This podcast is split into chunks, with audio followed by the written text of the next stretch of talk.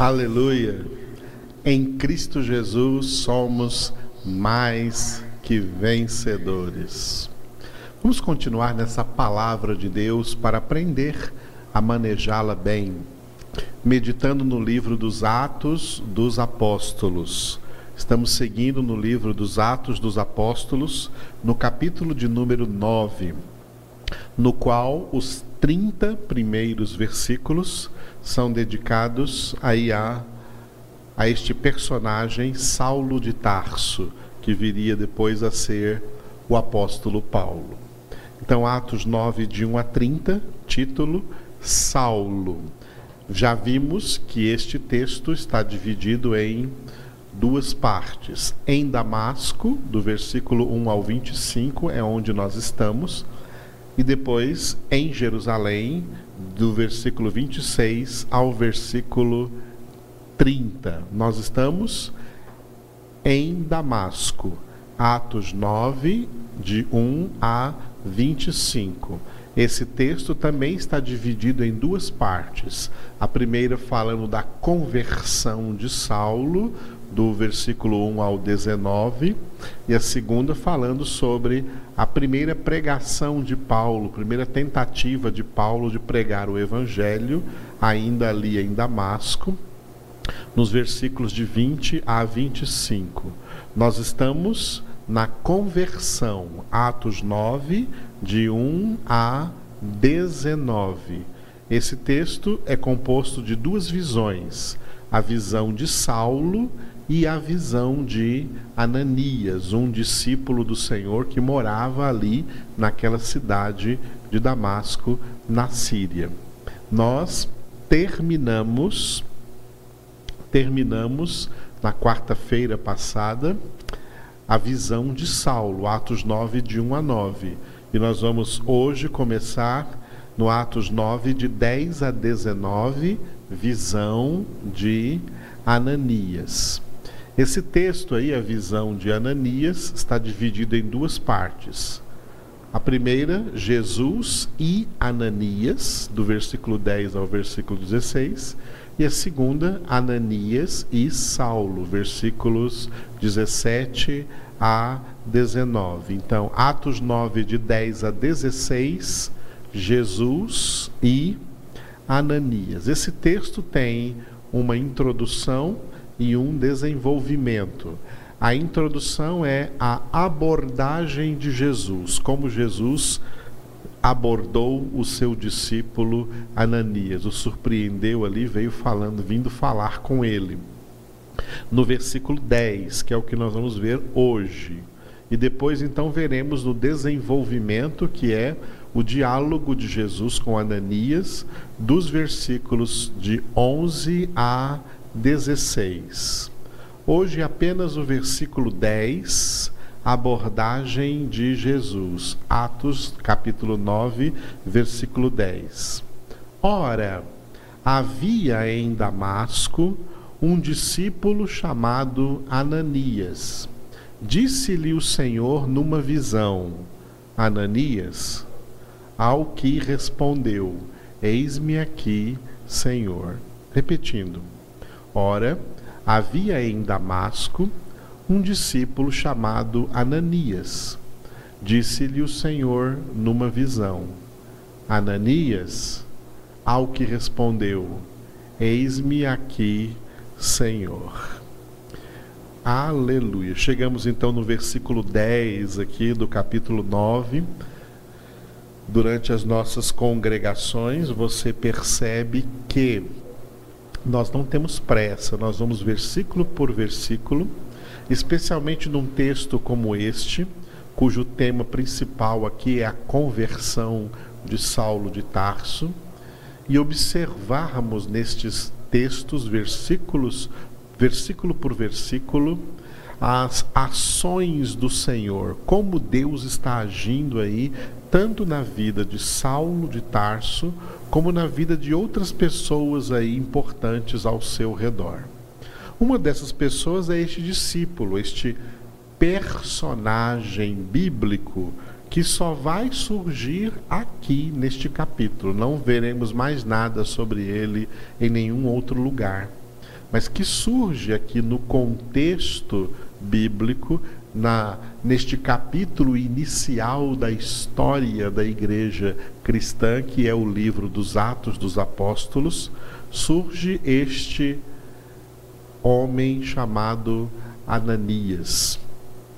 É interessante que aqui no livro dos Atos dos Apóstolos tem três Ananias. Né? Um Ananias, ele é um religioso, tá? um religioso, um sacerdote, um sacerdote que vai surgir lá na frente, depois, nas perseguições do apóstolo Paulo. Um religioso não convertido. O outro Ananias é o Ananias lá do capítulo 5, que era casado com Safira e eles participavam, eram membros da igreja de Cristo Jesus nascente ali em Jerusalém. Em algum momento depois de Pentecostes, esse casal veio ao Senhor, se converteu ao Senhor, recebeu o Espírito Santo, mas depois, que coisa terrível, eles pecaram contra o Espírito Santo e pagaram com suas vidas. Atos capítulo 5. De três Ananias, um Ananias é um excelente exemplo. É esse Ananias que surge aqui, nesse contexto da conversão de Saulo de Tarso. O texto começa dizendo que ele era um discípulo de Jesus, que morava ali, então, naquela cidade de Damasco, na Síria. Tá? Era um discípulo de Jesus. Um discípulo, ou seja, ele era um seguidor do Mestre. Ele era um aluno do Mestre. Um aprendiz do Mestre. Discípulo de Jesus é alguém que aprende de Jesus. Jesus é o seu mestre.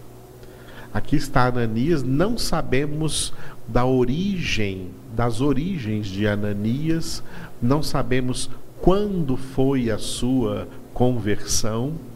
Pode ser que a sua conversão tenha sido em Jerusalém, no dia de Pentecostes, ele podia estar ali no meio daquela multidão que ouviu ali os primeiros discípulos de Jesus, que ficaram cheios do Espírito Santo, falando das maravilhas de Deus na língua materna de cada uma das pessoas que ali estavam.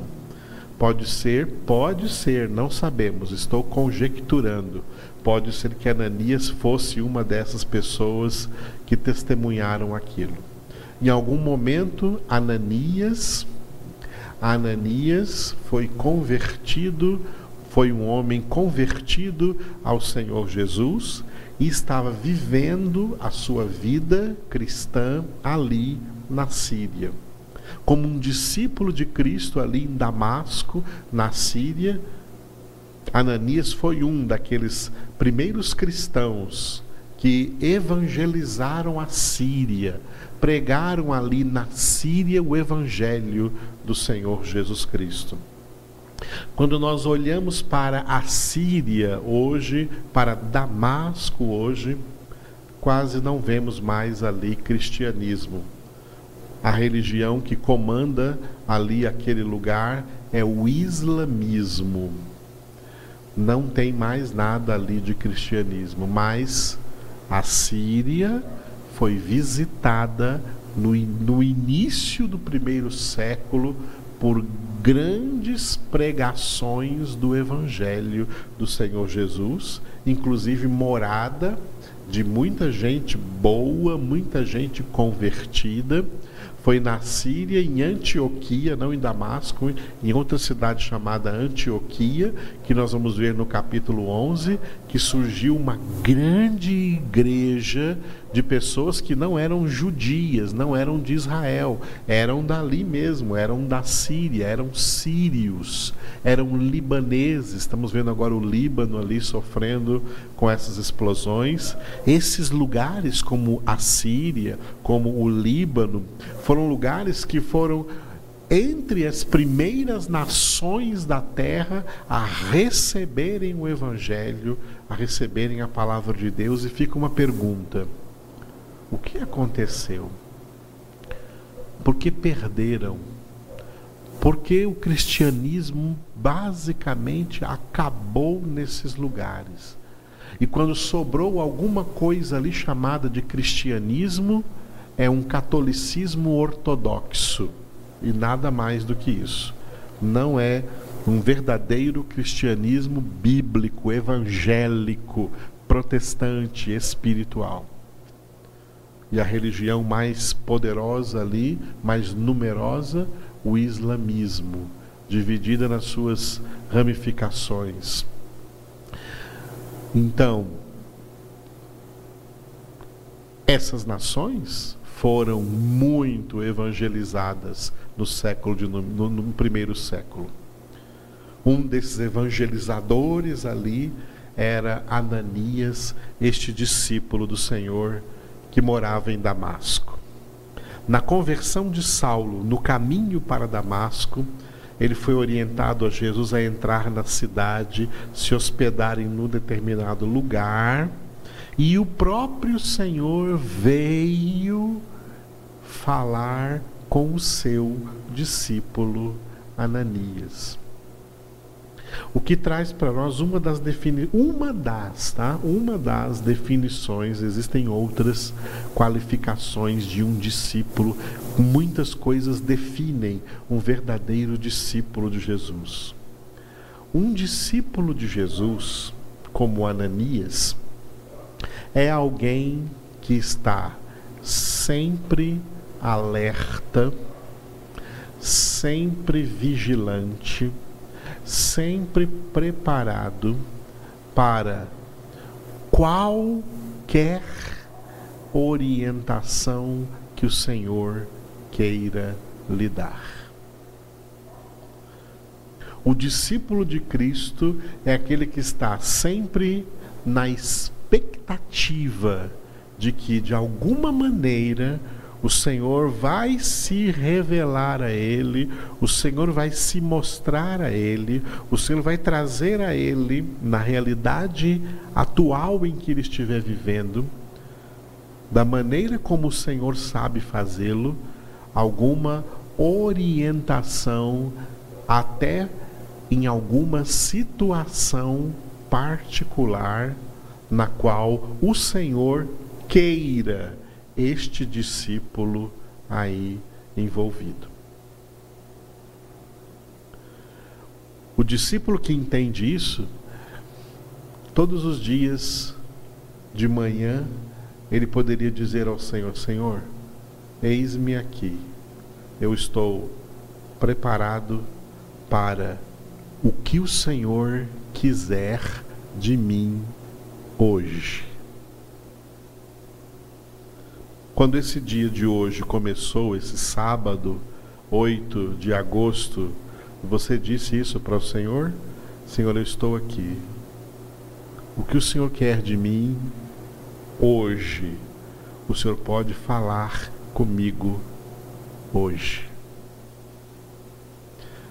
Ananias estava lá na sua casa, naquele dia, que não sabemos que dia era, mas de repente o Senhor se manifestou a ele. O texto diz que foi numa visão, né? O Senhor numa visão, ou seja, Ananias teve uma visão de Jesus, assim como Saulo de Tarso também teve lá no caminho para, para Damasco, lá em Damasco, na sua casa, Ananias ali na sua casa teve uma visão do Senhor. Você não precisa ir longe para ter uma visão do Senhor, para ter uma experiência com o Senhor, não. Você pode ter aí mesmo na sua casa. Tá? Ele é onipresente. Aonde quer que estejamos, possamos ter uma experiência com o Senhor. Eu não preciso ir a algum lugar que eu acho que vai ser especial ali, ou numa montanha, ou num templo, ou num santuário, ou na beirada de um rio, ou no meio do mato, ou sei lá, em qualquer lugar, porque eu acho que ali é um lugar místico. Não existe esses lugares. Existe um Deus que é onipresente presente em todo lugar e que em todo lugar aonde estiver um discípulo do, um discípulo do Senhor, um discípulo dele, ele pode aí manifestar-se a esse discípulo. Ele pode se manifestar a você agora aí onde você está. Como ele se manifestou a Ananias. A Ananias foi numa visão e ele simplesmente disse o nome do seu discípulo Ananias. O Senhor conhece cada ovelha pelo nome. O bom pastor conhece cada ovelha pelo nome. O nosso mestre conhece cada discípulo pelo nome. Se você é um discípulo de Jesus, uma discípula verdadeira de Jesus, ele te chama pelo teu nome. Como ele disse a Jacó, lá no Antigo Testamento, Isaías 43. Eu te chamo pelo teu nome, tu és meu. Amados, olha, o que nós não estamos neste mundo, o que nós não estamos neste vale da sombra da morte, o que nós não estamos no meio de todas as tribulações, o que nós não estamos é sozinhos. Ele está conosco o tempo todo.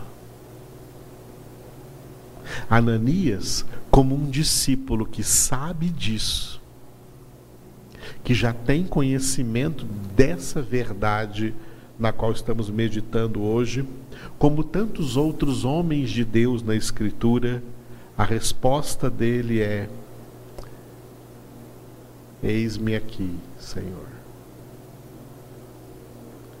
Eis-me aqui, Senhor.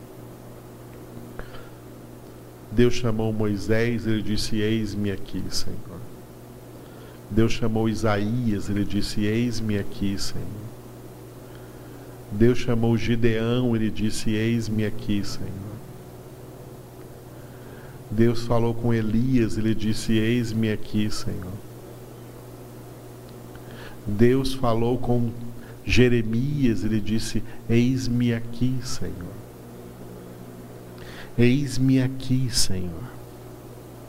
O Senhor quer encontrar cada um dos seus discípulos exatamente onde ele deixou. Paulo disse depois, quando escreveu aos Coríntios: cada um deve florescer onde foi plantado.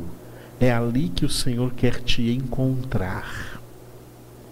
Discípulo de Jesus, não fica escolhendo lugar, porque ele sabe onde ele estiver, o Senhor está com ele para orientá-lo. E no dado momento que o Senhor disser o seu nome, que o Senhor lhe der uma experiência, ele vai dizer. Que o Senhor fizer um contato particular com ele, ele vai dizer: Eis-me aqui, Senhor. Estou exatamente aqui. Estou aqui, esperando no Senhor, perseverando no Senhor, contemplando o Senhor, meditando na Sua palavra.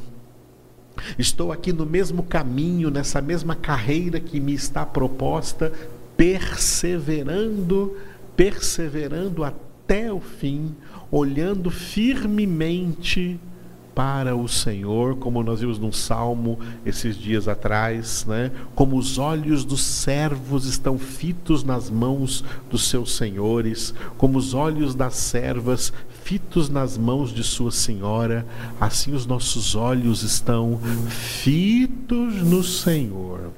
Estamos atentos ao Senhor.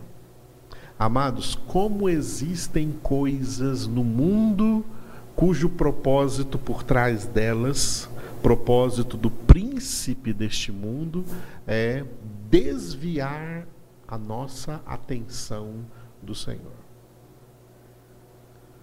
E aí, quando o crente desvia sua atenção do Senhor, ele passa desapercebido por momentos em que o Senhor queria chamá-lo, em que o Senhor queria falar alguma coisa com ele em particular em que o Senhor gostaria de dar a ele uma orientação em particular, mas ele está distraído, ele está assistindo o mundo, ele está vendo a banda passar, ele está distraído com filme, com novela, com série, com música, com desenho, com problemas, com aflições, ele está olhando aí desesperadamente para o mundo como se ele não tivesse algo melhor para fixar o seu olhar fixar a sua atenção. Mantenha a sua atenção no Senhor. Mantenha a sua atenção no Senhor. Como nós vimos no Salmo 131, você não precisa ficar olhando por aí, buscando com o seu olhar coisas grandes ah, o que, que eu vou buscar para preencher a minha vida, para dar algum sentido na minha vida? Não. Fique atento ao Senhor. Permaneça no Senhor. Jesus disse em João 15: Permanecei em mim, e eu permanecerei em vós. E dentro dessa permanência, dentro dessa perseverança, em qualquer dado momento que o Senhor já previu, você e eu não previmos, mas o Senhor já previu em um determinado momento que ele já previu, ele vai dizer o seu nome e você vai ter que dizer: presente, eis-me aqui, Senhor, eu estou aqui.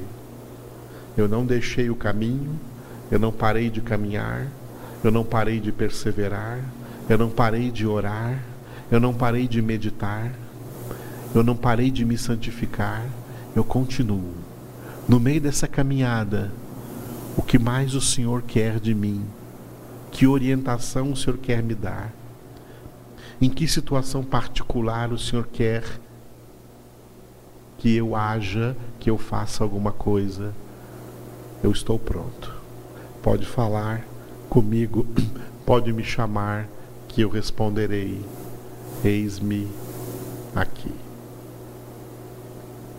Isso é qualidade, característica de quem é discípulo de Jesus. Como é maravilhoso somos discípulos de Jesus. Não somos discípulos de homens. Não somos discípulos de denominações. Não somos discípulos de instituições. Não somos discípulos de religiões. Somos discípulos de Jesus. O discípulo está sempre esperando o que o seu mestre vai lhe falar vai lhe ensinar, vai lhe orientar. Aleluia. Oremos ao nosso Mestre, falemos com o nosso Mestre agora. Aleluia. Senhor Jesus Cristo, tu encontraste um discípulo ali em Damasco, Ananias, para falar com ele em uma determinada situação, para lhe dar uma determinada orientação. Cada um de nós quer dizer a ti o mesmo que Ananias também disse: Eis-me aqui, Senhor. Podes contar comigo podes me chamar. e naquilo de forma específica, naquilo de forma particular que tu quiseres que façamos, estaremos abertos, vigilantes, alertas, atentos, para que o Senhor nos chame e nos fale a qualquer momento. Se for uma noite em que estivermos dormindo, pode nos acordar. Se for durante o dia, onde quer que estejamos, podes nos falar. O Senhor é quem dá todas as direções para nós, porque tu és verdadeiramente Deus vivo, Deus onipresente. E nós podemos ter essa experiência contigo, portanto, em qualquer lugar onde estejamos. Mas em qualquer lugar onde estejamos, fazendo o que quer que seja que tenhamos que fazer, nós queremos aprender isso, Senhor, a manter-nos atentos a Ti, a manter-nos vigilantes diante de Ti, para, em primeiro lugar, viver a Tua palavra, a palavra que sai da Tua boca, a palavra que o Senhor fala, para praticá-la na nossa vida diária. E enquanto perseveramos nisso, enquanto crescemos espiritualmente nesse sentido. Ser, de alguma maneira, quando o Senhor quiser, em tempos previstos por Ti mesmo, Senhor.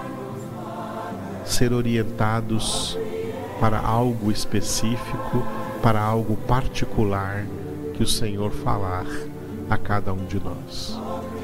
Somos Teus discípulos somos teus servos. Estamos completamente ao teu serviço, completamente, Jesus, à tua disposição.